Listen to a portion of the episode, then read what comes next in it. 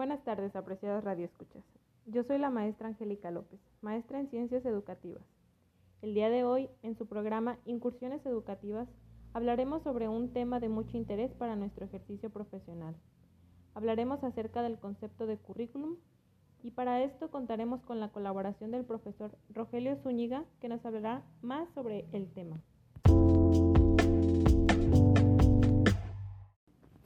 En esta primera parte del programa hablaremos del concepto de currículum. Profesor Zúñiga, ¿qué nos puede decir acerca del currículum? Muy buenas tardes, maestra Angélica. Agradezco muchísimo su invitación a este maravilloso programa. Efectivamente, vamos a hablar un poco sobre esta cuestión importante, sobre nuestro quehacer y labor profesional, y es, como ya lo mencionó usted, el currículum.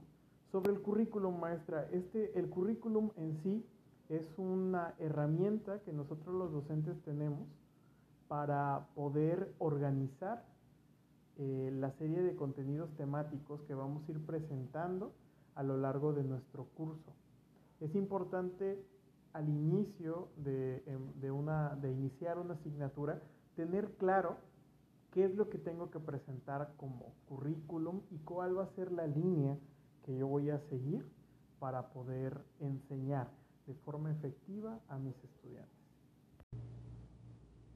La verdad es que el concepto de currículum maestra no solamente lo utilizamos nosotros en, el área de la educación, eh, podemos entender también el concepto de currículum, por ejemplo, el, currículum profesional, como esta relación que tenemos sobre nuestros datos, nuestra trayectoria profesional, laboral, educativa. Es también esta parte que nosotros presentamos a una empresa, es lo primero que la empresa eh, conoce de ti. Y pues puede ser un documento digital o impreso, ¿no? Pero en esta primera parte eso es un CV, eh, lo que conocemos como currículum vitae. Sin embargo, en el área de la educación tiene las características que mencioné anteriormente. Ahora bien, retomando el tema del currículum académico, pues podemos decir que son todos estos recursos académicos, también humanos y materiales. En esta parte lo que nosotros hacemos pues es englobar, o mejor dicho, en lugar de englobar, poner en claro todo lo que yo necesito para poder llevar a cabo la propuesta de intervención de mi, de mi trabajo, en, por ejemplo, en alguna asignatura como tal. Es importante que los currículums maestras tengan eh, objetivos claros, objetivos claros y que son principales, porque estos nos van a servir como base para buscar eh, desarrollar de la forma más eficiente nuestra intervención pedagógica. Es importante también destacar cuáles son las competencias que nosotros estamos esperando desarrollar en nuestros estudiantes. También poner en claro qué contenidos nosotros estamos buscando presentar a nuestros chicos y sobre todo poner en claro la metodología que vamos a utilizar.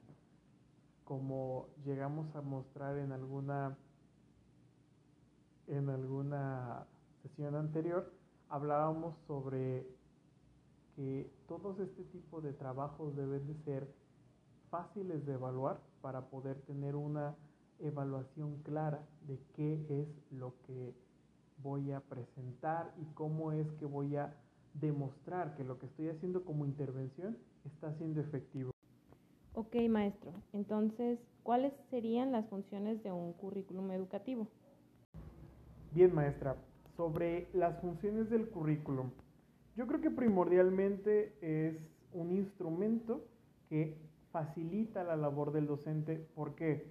Porque sirve como una guía básica ayuda al docente a planificar, a organizar, sobre todo a diseñar cada clase para que las clases y sobre todo los contenidos temáticos sean similares a lo que propone nuestra, nuestro sistema educativo en el país, ¿no? También busca que pues, los estándares de la educación sean, bueno, tengan, mejor dicho, un nivel de eficiencia probado, que las asignaturas tengan un desarrollo temático claro y que sean propias para que nuestros chicos puedan estar aprendiendo. Y sobre todo también por último, como le comentaba hace un, momento, poder determinar criterios claros para evaluar. Es decir, si yo necesito que mi estudiante aprenda algo, debo de tener las herramientas necesarias, en comparación lo que estoy enseñando con lo que voy a evaluar. Entonces, en muchos sentidos, esa es la función de, mi, de mi currículum educativo. Me ayuda a mí como docente a planificar, a diseñar y a poner en práctica todo el proceso de la educación.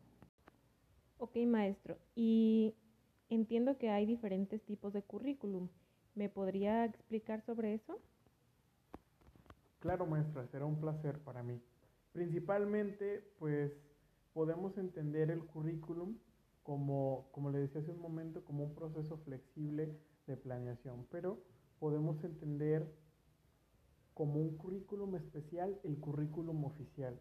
Este currículum eh, bueno, mejor dicho, sobre este currículum se basan los fundamentos del sistema educativo vigente.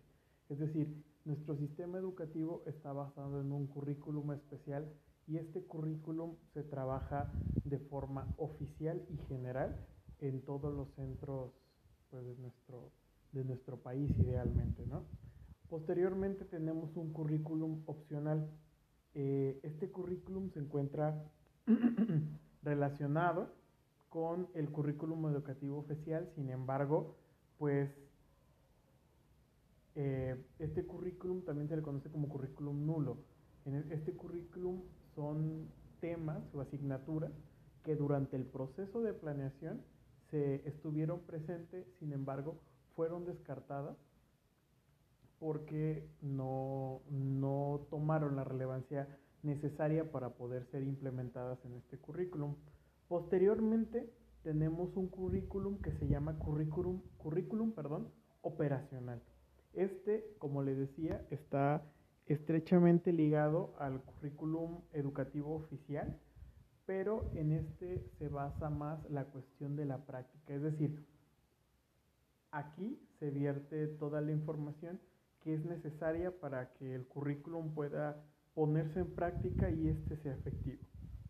Por último, tenemos un extracurriculum. En este, pues los contenidos y las actividades que se, se, vierten aquí son contenidos que son fuera de la, de la currícula oficial. Sin embargo, esta información puede ser beneficiosa para el desarrollo completo de nuestro estudiante, ¿no? Como son las actividades extracurriculares, por ejemplo, el área de música, de danza, cuestiones artísticas, lenguaje extranjero, etc.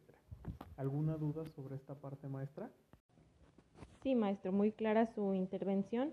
Ahora le quisiera preguntar acerca de la evaluación curricular. ¿Qué es lo que significa evaluación curricular?